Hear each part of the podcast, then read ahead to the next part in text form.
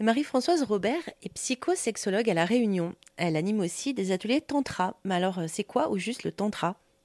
Alors, le tantra, c'est c'est une philosophie à la base, une philosophie de vie où l'on se découvre soi-même. C'est-à-dire, c'est vraiment un, art où l'on va se rencontrer dans toutes les sphères de qui on est. C'est-à-dire que ce soit la sphère euh, spirituelle, la sphère euh, intime, la sphère philosophique.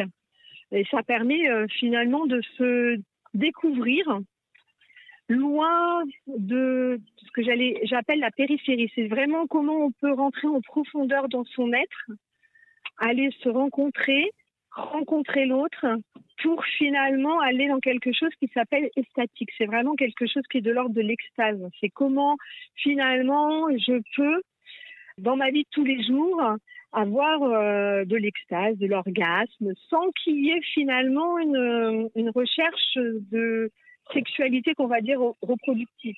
C'est vraiment plutôt comment je cherche à m'épanouir à travers finalement tout ce qui est mon être, c'est-à-dire à travers mes cinq sens, à travers mes besoins, mes limites, comment je me sens là aujourd'hui.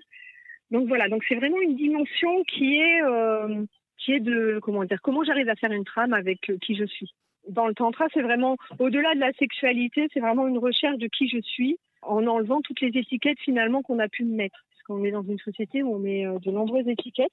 Et du coup, euh, le tantra permet de déconditionner de toutes les étiquettes qu'on peut avoir reçues en allant chercher simplement à être joyeux et aller dans la folie parce que c'est un peu ça le tantra, c'est comment je peux aller flirter avec la folie qui est en moi. Marie-Françoise Robert, psychosexologue à La Réunion, plus d'infos sur rzn.fr.